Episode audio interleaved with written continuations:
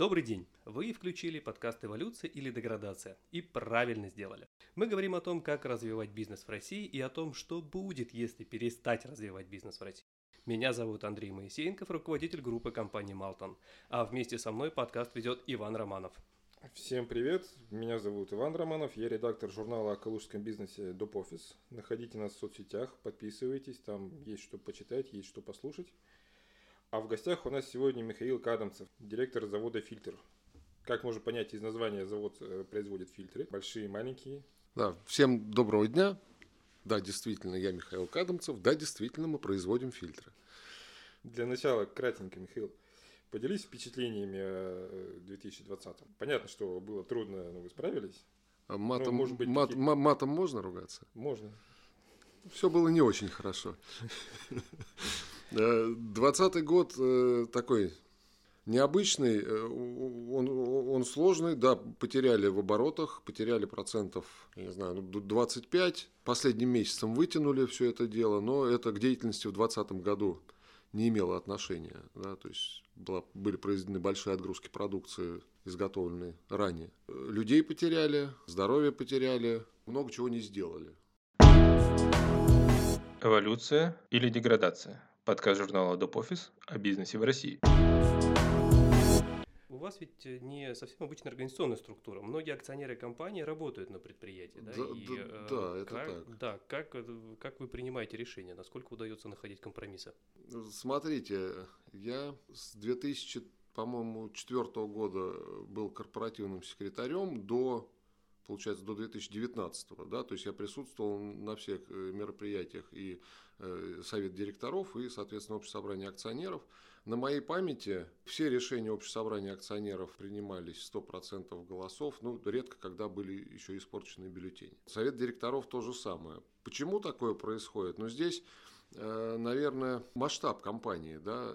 Во-первых, у нас работников сейчас 93. Акционеров, э, я точную цифру сейчас не вспомню, поскольку я сейчас уже не корпоративный секретарь, там происходит изменение, по-моему, 42 или 43 человека. Основная масса – это работники, это община. Всем просто между собой договориться без каких-то, без протоколов, скажем так. Получается, у вас общественная собственность на средства производства? Ну, в, в какой-то мере да. Построили маленький коммунизм в отдельно взятой компании. Не, не маленький коммунизм. Э, во-первых, э, да, акционерное общество, как оно сейчас есть, оно было создано в рамках приватизации. Да? Просто э, приватизация прошла, назовем так, по-честному. Да? То там положено было, что акци... ну, собственники на этапе, скажем так, организации это работники. Вот все, все работники. Там по условиям, я сейчас могу ошибаться, потому что это было в 94 году, я в школу еще тогда ходил, да.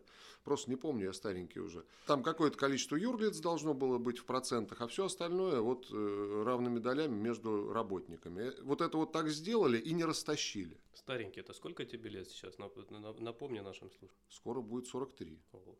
И в этом возрасте ты успешно уже не первый год возглавляешь достаточно большое предприятие. Десятый, да, в да, этом году да, юбилей. Десятый. То есть в 33 ты, по сути, его возглавил. А сложно было работать э, со сторожилами? То нет, есть ты такой нет, молодой. Нет. Я так полагаю, что ты пришел на это предприятие руководителем э, с какими-то, наверное, идеями новаторскими. И насколько сложно было доносить их до старшего поколения? Потому что я так полагаю, что там аксакалы-то все равно были, которые консервативные, которые видели свой путь развития развития предприятия? Нет, там, опять же, немножко история. Там э, предприятие, оно само, э, ну, старое, да, оно создано было в 1974 году. И люди, которые на нем до сих пор работают, они работают там с 1974 года. Сейчас, по-моему, да, есть 74-го, 74-го, 75-го. Мое детство, поскольку прошло на этом заводе, да, вот, я, во-первых, не стал там каким-то новым человеком, да, мало того, я туда на работу пришел в 2003 году после окончания университета. До 2011 года я ну, работал в производстве, я на железных станках, на всяких, и на сборке, и где я только, только не работал. Поэтому э, вопрос, э, скажем так, донесения до людей каких-то там своих мыслей, общения, там, ну, его как бы нету. Я вот уже говорил, что это тут некая община, да. Она такая и есть, там все давно друг друга знают. Ну, это, конфликты, это... конфликты-то были или нет? Нет. Ни разу Нет, за всю историю. Конфликтов, чтобы вот там в перья, там, я не знаю, кровь и прочее летало, такого не было. Ну, естественно, конфликтные ситуации случаются, но это... Кто уступал? Инициатором? Нет, уступал в итоге для того, чтобы разрешить этот конфликт. Тебе приходилось э, признавать старческую мудрость или аксакалы все же э, а, а, признавали, а, а, а, не, что надо идти вперед и э, какие-то новшества твои принимали? Да как-то, скажем так, все-таки в итоге все к консенсусу приходит, потому что с людьми очень тяжело работать. Я вот я, я, я по образованию инженер, но опять же, в помощь мне то, что там среда интеллигентно-инженерная. Это тот сам, та самая э, инженерная интеллигенция. Да? Во-первых, люди никогда не переходят на личности, поэтому это конфликты, они не, не личностные конфликты. То есть да? они носят конструктивный характер. Они носят конструктивный характер. И все вот эти споры, да, э, люди-то спорят аргументированно. Да? И если, например, там, я как там руководитель да, выдвигаю какую-то идею, а мне умные люди говорят, что ну, какую ты чушь городишь, парень. Да? И вот это поэтому, поэтому это неправильно. Я, естественно, с ними соглашаюсь. Я не чувствую себя проигравшим. Да, дебил, ну, ну и что теперь? Были, вот, кстати, интересная вот история, да, про конфликты. У нас сейчас такое развитие неплохое, на мой взгляд, получает направление изготовления жидкостных фильтров, фильтров для очистки воды. У нас такая особенность, мы сами оборудование это производим, мы разрабатываем для изготовления этих фильтров. И долго-долго-долго шла дискуссия по повышению производительности этого оборудования. И вот э, ну, я выступал за то, что надо поднимать. Потому что вот у нас там сколько, я сейчас не помню, там типа там 20 грамм в минуту, это мало на одной машине волокна. Я говорю, ты ничего не понимаешь, мы тут как бы этой темой занимаемся уже 15 лет, что ты нам можешь подсказать. В итоге были взяты аксакалы на слабо на самом деле. И в итоге они там, условно говоря, с 20 грамм на 150 сделали оборудование так, в легкую. Причем, И получилось. Ну, естественно. Вот, когда мы в 2012, по-моему, году вот начали вот эту историю, ну, как бы сейчас э, мы с 2012 года, по-моему, то ли утроили, то ли учетверили производственные мощности, просто строив новое оборудование в том же темпе, в каком мы раньше там переделывали старое. Да, там, ну, по деньгам оно чуть подороже стоит, но в итоге э, вот, э, вот этот конфликт, он привел к тому, что прям хорошие перспективы именно по этому направлению. Это принцип был э, Стива Джобса, он да, своим э, тоже инженерам говорил, я не знаю, как вы это сделаете, да? Инженер говорит, это технически невозможно. Он говорит, я не знаю, как вы это сделаете, но вы должны это сделать. Если я правильно помню из, из нашей прошлой беседы, вы принципиально не берете никаких кредитов. Это тоже вот единодушная позиция? Скажем так, мы готовы, может быть, э, кредитоваться. Не, мы, мы используем кредитный инструмент, потому что лизинг это тоже там. Но лизинг э, с точки зрения всего предприятия, он вообще безопасный. Если я что-то взял в лизинг, если вдруг что-то пошло не так, я теряю только то, что я взял в лизинг. Очень много примеров вокруг, когда люди кредитуются, э, особенно на крупные суммы, да, то есть это сравнимые с оборотом, например, годовым, да, а риски все-таки это риски. А потом бац, что-то не так, и все, до свидания, все предприятие. В 2020 году воспользоваться какими-то льготными кредитами, которые государство предоставляло? А не было задачи под кредит. Просто нету задачи. Мы не, строим, мы не ставим себе таких задач, которые мы не можем выполнять опять же, потому что община, да, для э, людей, которые работают и которые владеют этим предприятием, это их дом. Они опасаются, они боятся. Они эти, на эти риски как-то по-другому смотрят. Да, когда я пришел наемный менеджер, там у меня куча всяких дипломов с иностранными названиями, да, а давайте мы вот сейчас эффективно вот такую штуку замутим, потом бац, что-то пошло не так, он, что, ой, не получилось и ушел. А здесь люди остаются. Мы там, я не знаю, используем там банковские гарантии, да, это тоже там же, там же и залог применяется, там и прочее, тот, тот, тот же лизинг, но именно кредит в чистом виде, не было задач. Мы медленнее развиваемся из-за этого. Это я прекрасно понимаю. Ну, такова единогласная политика вашей Мы живем общины. посредственно, да? да, то есть мы живем по своим средствам. Все лето звонили органы поддержки, ребята, ну возьмите, пожалуйста, под 3%. Ну, а куда, куда я брать? У меня мы там к пандемии подготовились, так, ну, так, там стечение обстоятельств, да, у нас денежная подушка. Ну, и плюс все-таки там государство, оно, ну, по крайней мере, по отношению к нашему предприятию, я считаю, там, по-человечески, да, ну, я все меры, которые были, там, например, там, в апреле снижают ставки по фондам. Все, что свыше МРОТа, да, суммарно 15%. Угу. неплохо, да, а когда у тебя работает 100 человек, да, и годовой э, ФЗП там условно 60 миллионов, да, да это, было существенно. это существенная мера. Потом начали эти субсидии там на покупку оборудования, там на компенсацию лизинга там и прочее, их начали весной раздавать. Плюс подушка, плюс вот эта история с самоизоляцией группы риска 65 плюс их на больничные да, сажали. попали, да? Ну, 22 человека у нас сидело ну, на самоизоляции. Из 96 это много. Ты сказал, что у вас в линейке продукции есть в том числе фильтры для воды. Да. Не возникало желания выйти на рынок потребительского, вот, ну, как это называется, FMCG, да, рынок товаров повседневного спроса, и тем самым составить, допустим, конкуренцию тому же аквафору. Здесь, э, опять же, то, то, тонкости технологии. Мы не можем производить э, фильтр, который выйдет с завода по той цене, по которой дают производители фильтров, которые вы можете купить в магазине. Так может быть это как раз вызов и для твоих инженеров, которые они уже принимали не раз? И... Нет, для нас вызов сейчас другой. Вот. Мы, э, скажем так, Э, у нас есть крупный партнер, э, который э, фильтры, производимые для него, они как раз вот на потребительский рынок попадают. Да? Это торговая марка «Барьер». Да, да, да, да точно. Вот, это один из наших крупнейших потребителей фильтров, да, но это все идет. В, в фильтрах можно узреть часть, часть вашей продукции. Да, да, да, да, да. Вот, то есть мы, ну, по сути, контрактный производитель для них, части их продукции. Мы э, решили немножко в другую сторону развиваться, то есть вот именно сегмент промышленной фильтрации и именно такой более узкое направление – это микрофильтрация перед обратным осмосом. Это такая гигантская тема в мире – это опреснение воды. Да? То есть э, ну, почти, э, почти вся вода опресняется методом обратного осмоса во, во всем мире. Да? У нас, вот, ну, я надеюсь, все-таки в Крыму умные люди построят опреснитель, потому что это, это, это хорошая история. Единственный крупный опреснительный завод э, в, на территории бывшего Советского Союза, это вот в Казахстане, в Актау, да, проектировали с, с, с учетом наших фильтров там, в начале нулевых годов. Сейчас вот после реконструкции там все это работает. Опять же, мы туда поставляем там последние, там, сколько они, с 2013 года, по-моему, реконструкцию начали. Вот до сих пор поставляем, да это хорошие объемы, интересные заказчики, и туда нельзя ставить дешевый фильтр, они там просто не будут работать. Потом отсутствие технического регулирования да, вот в масштабах страны, да, оно не допускает нормальной конкуренции, да, потому что я на фильтре могу написать что угодно, и меня за это никто не накажет. Мы сейчас, э, скажем так, гадость для недобросовестных э, производителей сделали – мы э, в позапрошлом году работу большую провели по внедрению европейского стандарта в России. Да?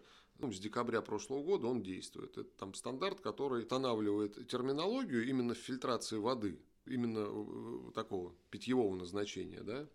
Э, питьевого, бытового, да и промышленного, неважно, да, определяет, что такое там эффективность фильтрации, определяет, что такое там рейтинг фильтрации, определяет, что такое грязеемкость, и самое главное, определяет методики определения этих всех параметров. Да? То есть стандарт, вот его хорошая сторона в том, что он дает некую вот нулевую точку, систему координат. Вот если мы сравниваем фильтры, да, вот, вот там эффективность, вот, вот посчитанная так, от этого производителя она там, ну, условно, да, 5.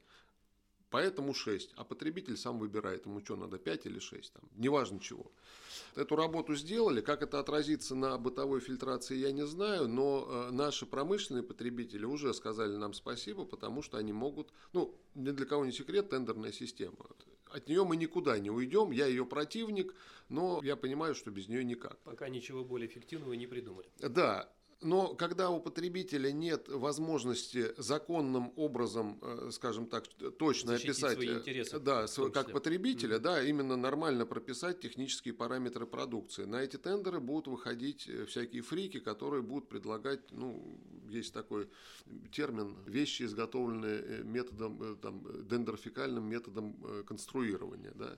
Из говна и палок. Да, да, да, именно так. Стандарт уменьшает это количество, и если потребитель хочет, э, вот, что ему надо и знает, да, он может написать, например, там, ну, для фильтров, да, например, эффективность фильтрации, там, вот такая вот по стандарту такому, все. И тот, кто выходит на тендер, должен это подтвердить. С точки зрения да, контроля качества на этом рынке вы большое сделаете изначально не для людей мы вещи делаем, как бы, а для машин, да, и у нас фильтр, фильтр, у всех э, самое интересное, слово фильтр э, ассоциируется там, ну, в одной цепочке со словом там экология, да, экология окружающей среды. Нет, мы не про это. Мы, э, мы не очищаем то, что вот образовалось э, плохое в технологии и очистить перед тем, как выбросить э, на улицу. У нас обратная задача. Наша задача подать что-то чистое в технологию. А потом это уже там не наши проблемы. Да?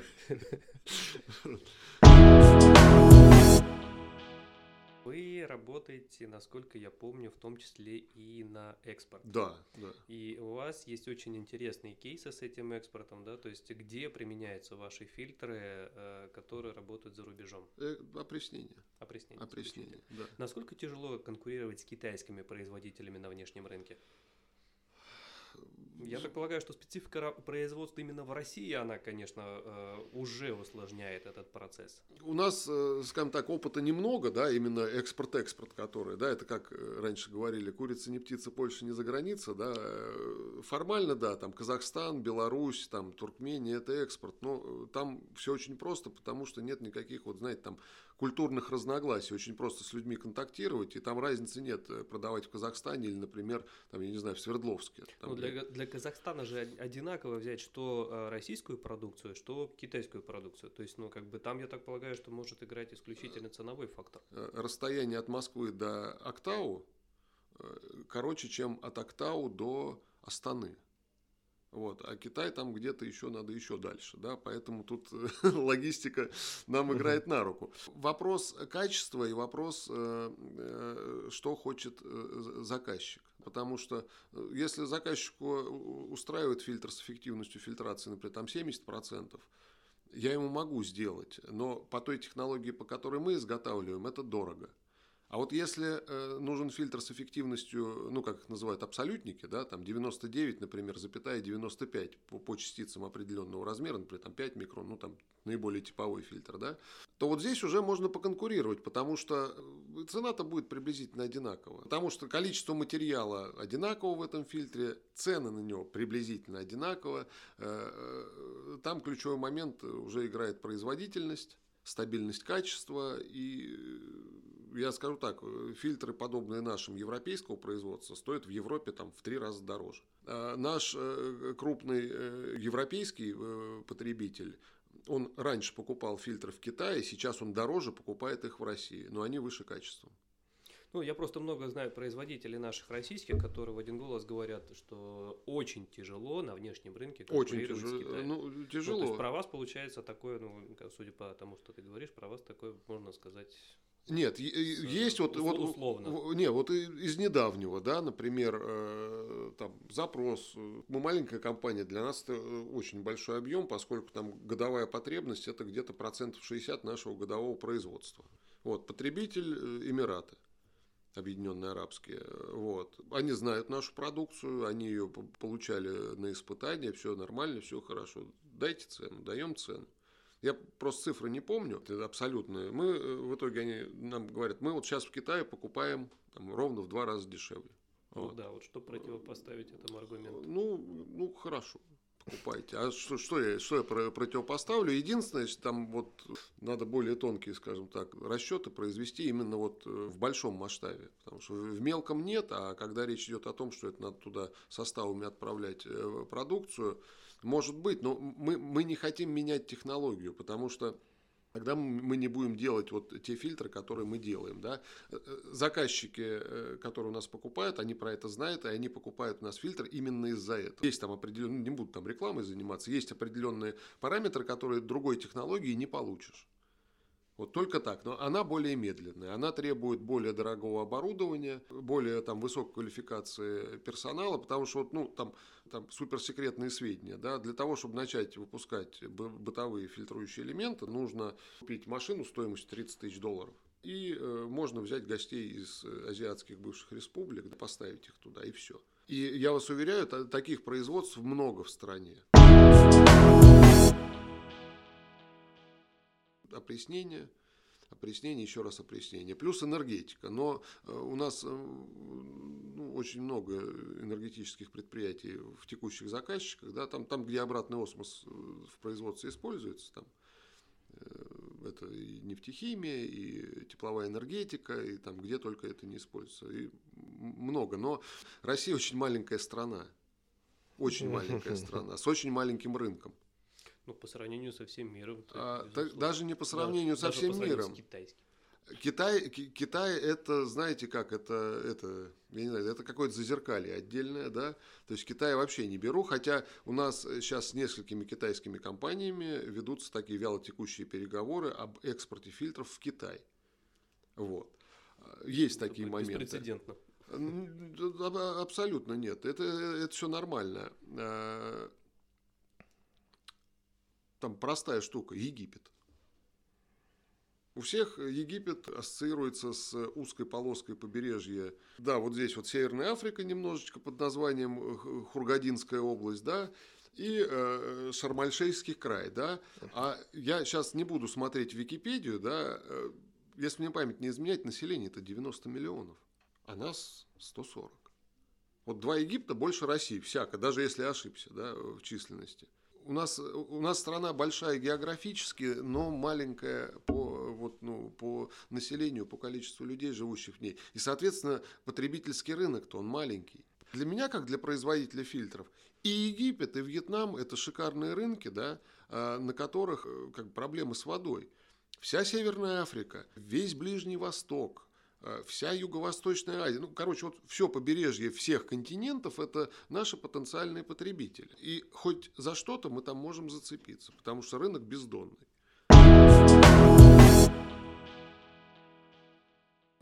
Государство начало помогать, и э, вот я вот потихонечку малый бизнес начинает смотреть в сторону экспорта. Есть куча там всяких э, проблем. Э, там, на мой взгляд, одна из самых больших административных проблем в этом процессе – это валютный контроль, потому что вот, ну, либо мне плохо объясняли, либо, не знаю, я не, не понимаю, для чего это нужно. Слушай, насчет валютного контроля я тоже, честно говоря, не понимаю, особенно когда э, начинается вот это как я это называю, политика двойных стандартов, да, когда ты э, за каждый платеж, который к тебе пришел или ушел, ты должен собрать огромную кучу бумаг, и если ты ее вовремя не сдаешь, то тебе э, выкатывают 100-тысячные штрафы. Да, да. да, окей, я понимаю, что государство это делает для того, чтобы контролировать те деньги, которые уходят у нас из страны или приходят.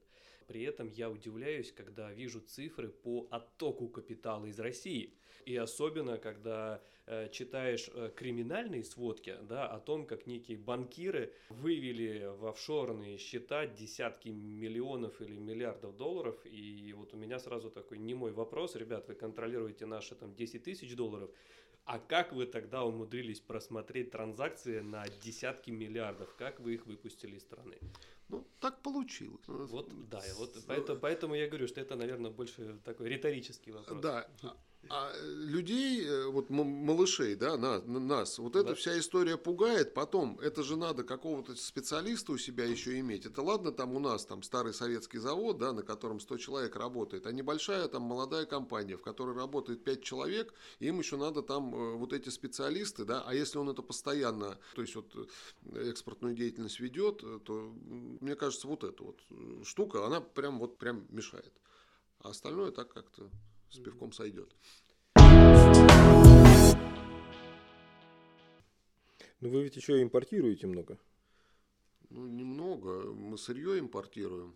Ну, то, там тот же самый валютный контроль, те же самые истории. Те же самые проблемы. Вот. Угу. Но, э, кстати, вот сравнивать, если, например, таможню, импорт и экспорт, на экспорт таможни работают молодцы вообще. То есть нареканий нет. Импорт, э, тоже матом я не буду ругаться. А с кем проще по, по радио. С нашими производителями? Да мне и с теми, и с теми нравится. Ну, тут, тут момент какой просто. У нас, опять же, страна маленькая, да, мы много чего не производим, да. Я там вот где-то целую статью, да, выпускали, да. Да, было у нас интервью на Дубовке. Да, а ничего по большому счету не изменилось, да, и э, там, ну, опять же, это наша специфика, да, их не производят, ни материалы, ни комплектующие у нас не производят.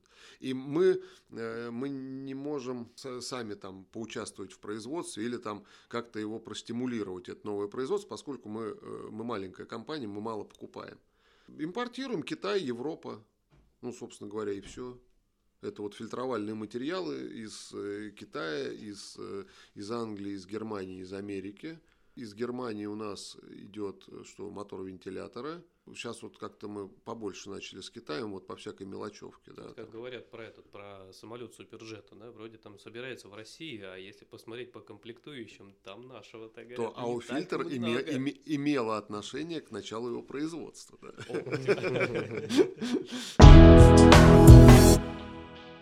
По поводу фильтров в самолете как а. раз. Кто-то в связи с этой коронавирусной инфекцией говорит, в самолетах летать нельзя, потому что замкнутое пространство, замкнутый воздух, придет один человек и э, всех перезаражает. Есть альтернативная точка зрения. Кто-то говорит, там стоят такие фильтры, что это самый безопасный воздух, который вообще теоретически может быть. Ну, Разреши эту дилемму. А, да нет, на самом деле все очень просто. В самолете идет рециркуляция воздуха с подмесом забортного. Стоит фильтр класса H14. Э, Там, кому очень интересно, есть такой ГОСТ REN 1822 там их четыре части, вот там написано, что такое H14, есть э, бытовое такое название, но оно не бытовое, оно и в стандарте HEPA фильтры, да? Да, да, да. Э, да, так вот, э, вот этот э, 14 класс, э, это, скажем так, 13 еще нет, а 14 считается воздух после него стерилен. И там 14 стоит в самолетах там на самом деле, понимаете, вот эта вот граница, там она, скажем так, существенно снижает э, бакобсемененность воздуха. Там момент вот какой. Эффективность этих фильтров, суть в чем? Э, есть такой термин MPPS, э, там, Most Penetrate Particle Size, размер частиц с наибольшей вероятностью проскока, да, для вот таких фильтров этот размер приблизительно, да, где-то 0,2 микрона это уже мало, да, э, основная масса микроорганизмов, она имеет э, больше размер. Э, да, и это, скажем так, наихудшая эффективность считается по этим частицам. И для 14 класса, дай бог памяти, это ну, 99,997 тысячных процента в самолетах летать безопасно или да, нет? Да, да, да, да. Не, если не боитесь Тебе же объясняют. Ну. Да, так, так, так вот, те же фильтры, которые стоят в самолетах на рециркуляции воздуха, да, те же фильтры стоят вот э, в любой операционной, да, и воздух после этого фильтра идет в операционное поле. То есть там человека разрезали. То есть да? действительности, ну да, стерильный. Да, да, да, это воздух стерильный. Например, сейчас вот эта веселая пандемия наша, Э, ну, мы, поскольку эти фильтры производим, да, и вентиляционное оборудование тоже производим, это как бы другое направление бизнеса, да, мы там какие-то, мы во всех кабинетах поставили вот эти вот рециркуляторы свои же, со своими фильтрами, они прекрасно работают. Правда, это людей не спасло на самом деле, потому что у нас, дай бог памяти сейчас скажу, у нас человек 35 переболел. Они не, не, не постоянно же на работе находятся, ну, везде гуляют. Но мы в общественном транспорте заразились. Э, да, мы старались как-то да, как-то как вот э, это соблюсти требования, но они разумные требования этого, как он. Ну вот э, за 2020 год, как его иностранные партнеры провели? Что-нибудь в общении с ними изменилось? Я скажу так, иностранные, э, опять же, у нас их немного, да, лежали на лопатках. У нас вот в, в Испании крупный потребитель, производственная компания – у них, э, как в августе ввели режим ЧС, про который у нас многие люди говорят, вот надо вводить ЧС. Ну, у них ввели ЧС. Ну, мы только с ними в WhatsApp переписывали, все, у них деятельность вообще встала. Поскольку, ну, вот мы последние отгрузки им делали в сентябре, но это заказы, размещенные ранее. После этого только вот разговоры, переговоры. Сейчас они только отживели после того, как у них э, вот этот ЧС сняли. В Словакии потребители тоже. Ну, все, как бы там государство сказало, сидите дома э, и по расписанию выходите. Все сидят дома, по расписанию выходят. У нас, как это, строгость российских законов компенсируется необязательностью их исполнения.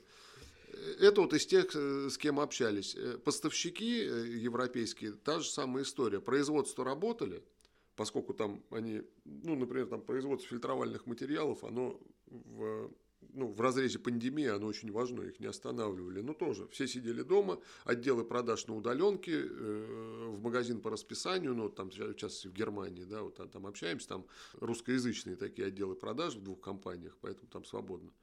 Да, вот. у меня тоже знакомый европеец, там штраф 300 евро, по-моему, там за, за выход на улицу.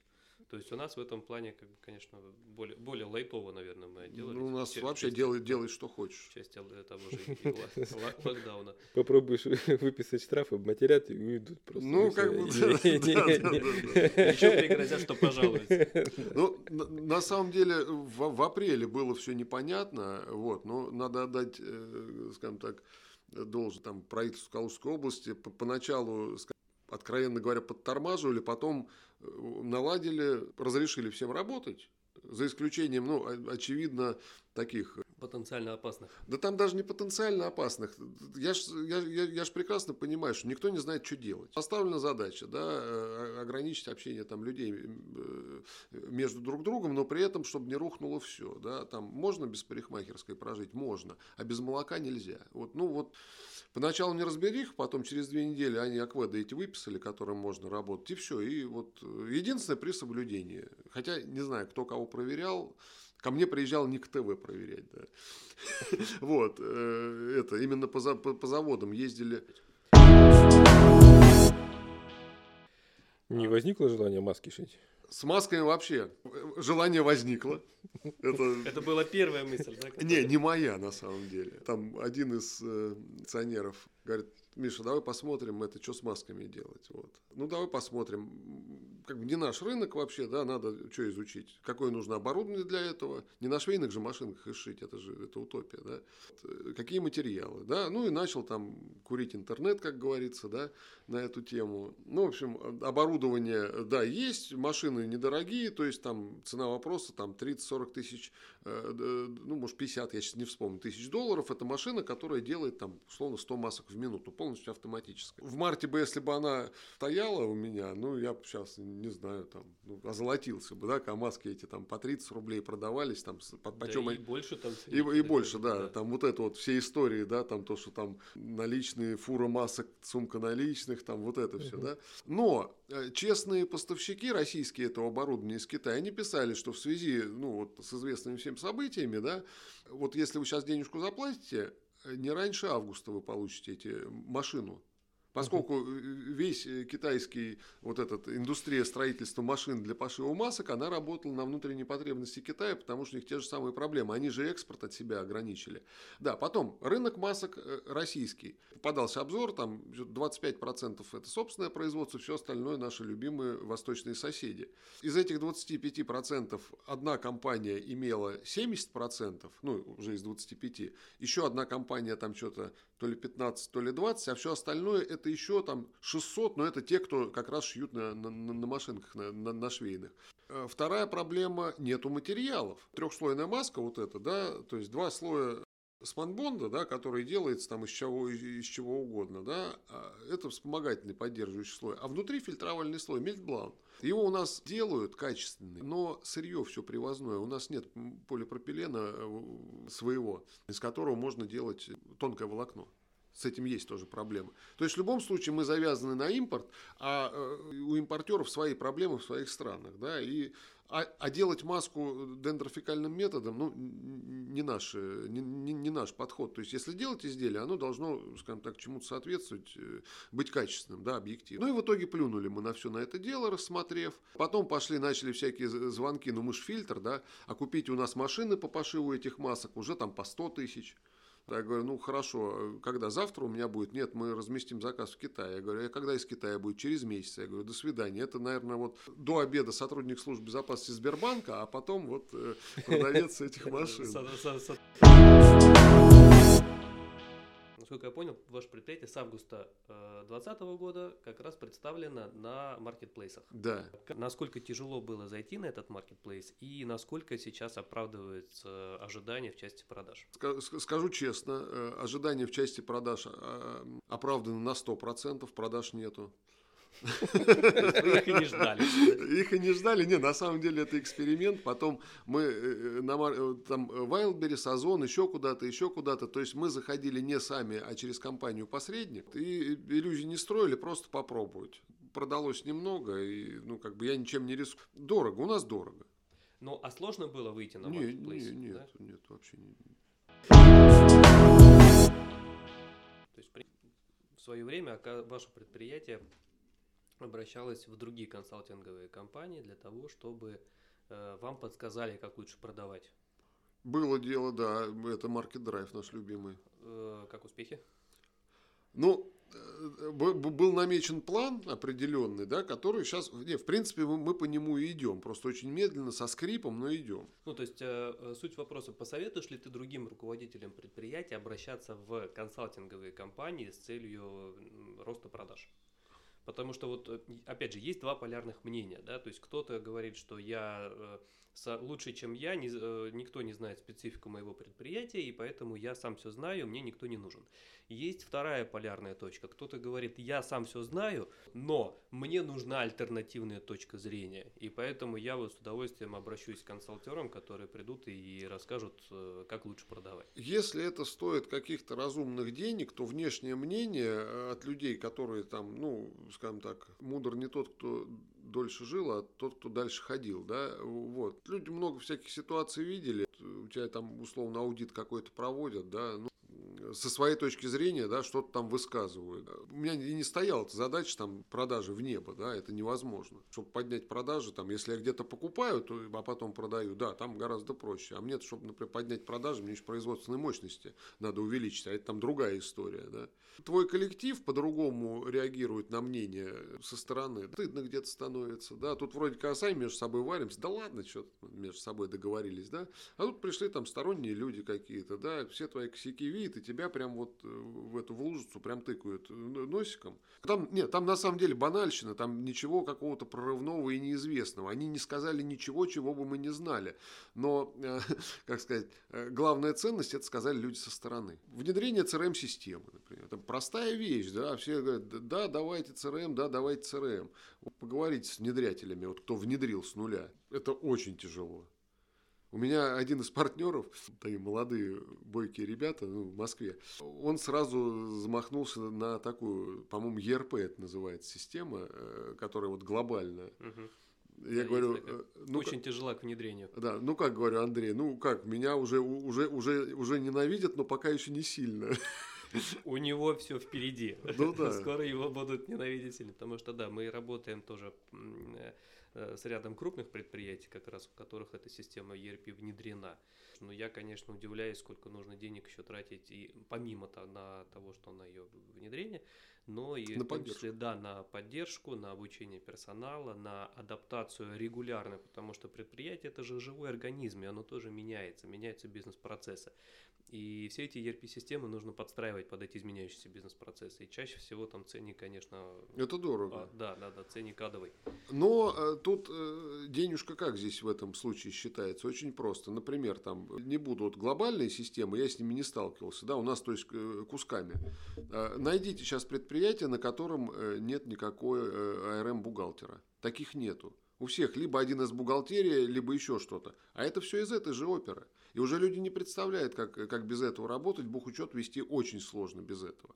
А, что касается CRM-системы, это повышение производительности труда менеджера по продажам. Продажи растут, количество клиентов растет. И у нас, э, я скажу так, у нас в год цифра порядка 600 разных компаний у нас что-то заказывают. Да? Для 600 разных компаний э, обрабатывается где-то там порядка 2500 заказов. Но это невозможно в тетрадке записывать. Просто невозможно, да, начинает теряться информация, прочее, прочее, прочее. У меня два выхода в этой ситуации. Либо я увеличиваю количество менеджеров, которые обрабатывают э, запросы клиентов, да, либо я автоматизирую их работу и как-то улучшаю. В любом случае я трачу деньги. Здесь уже просто каждый выбирает сам, э, в какой то ли расширять персонал, и они будут там в Excel или там на бумажке что-то записывать. Мы сейчас так более-менее плотно вот где-то с середины прошлого года э, занялись. Сейчас вот сейчас уже работаем, да, вот и уже там такие глобальные всеобъемлющие вот эти бизнес-процессы, вот, то есть мы там пошли с маленького и расширяем, расширяем, расширяем, но оно заработало, и люди, которые были против этого, они сейчас уже говорят, блин, а как мы без этого что-то делали. Ну, для нас это в новинку. Для кого-то, кто-то там нас слушает, да, вот дурачки, там, ЦРМ, это вообще великая вещь. Но когда ты пришел куда-то, и там это есть, тебя научили, да, а у нас-то, мы, как, мы люди деревенские, да, у нас не было ЦРМов этих вот. Вообще фильтр производит впечатление такой консервативной достаточно компании. Инстаграма нет у вас. Да. Вот CRM э, э, только в прошлом году внедрили. Нет ощущения, что как бы отстаете там от технологий? Нет. Ну, как сказать, э, окей, я сделаю Инстаграм, да, ну вот и, и что? Для кого? Для кого? Для моих заказчиков им это неинтересно. Показать, какие мы... Слушай, ну остальных это не останавливает. Ну, видимо... Есть Инстаграм цементного завода, где-нибудь цемент фотографирует? Да пусть фотографирует. Понимаете, там прогрессивный, значит, руководитель. Да, он решил, что, что либо он э, э, кому-то поручит фотографировать цементы, выкладывать в Инстаграм, либо создали новую должность, там, я не знаю, как это называется. Выкладыватель в Инстаграм. Выкладыватель. Контент-менеджер. Контент-менеджер, да. Вот. Да, консервативные. Э, я знаю, что вот все наши бизнес-тренеры, да, они говорят, что для работы с иностранными компаниями лучше иметь э, все эти социальные сети, да, и в них какую-то активность производить. Но самое интересное, иностранные компании, с которыми мы работаем, у них что-то нет. Ни инстаграмов, ничего вообще нету. Кстати, да, если посмотреть на очень многие э, даже интернет-сайты крупных иностранных компаний, но они, слушай, они так убого выглядят. Вот э, э, как будто, да, как будто они сделаны лет 10 назад э, по тем технологиям, и их больше не меняли. Это, это тоже в качестве примера. У нас есть замечательный партнер в Германии, производитель оборудования для изготовления воздушных фильтров. Причем это, это старая немецкая компания, а, она основана инженерами, которые там и работают. Они выпускают там лучшие в мире ротационные гофровальные машины вот для э, материалов, вот, которые мы перерабатываем. К ним очередь на оборудование 3 года, реально. 16 человек работников. Их знают все, у них машины по всему миру. Сайт у них, э, я когда-то в году в 96-м пытался сам сайты, вот еще Диалаб интернет, вот это вот там, хостинг народ.ру, вот там, вот у них вот такое.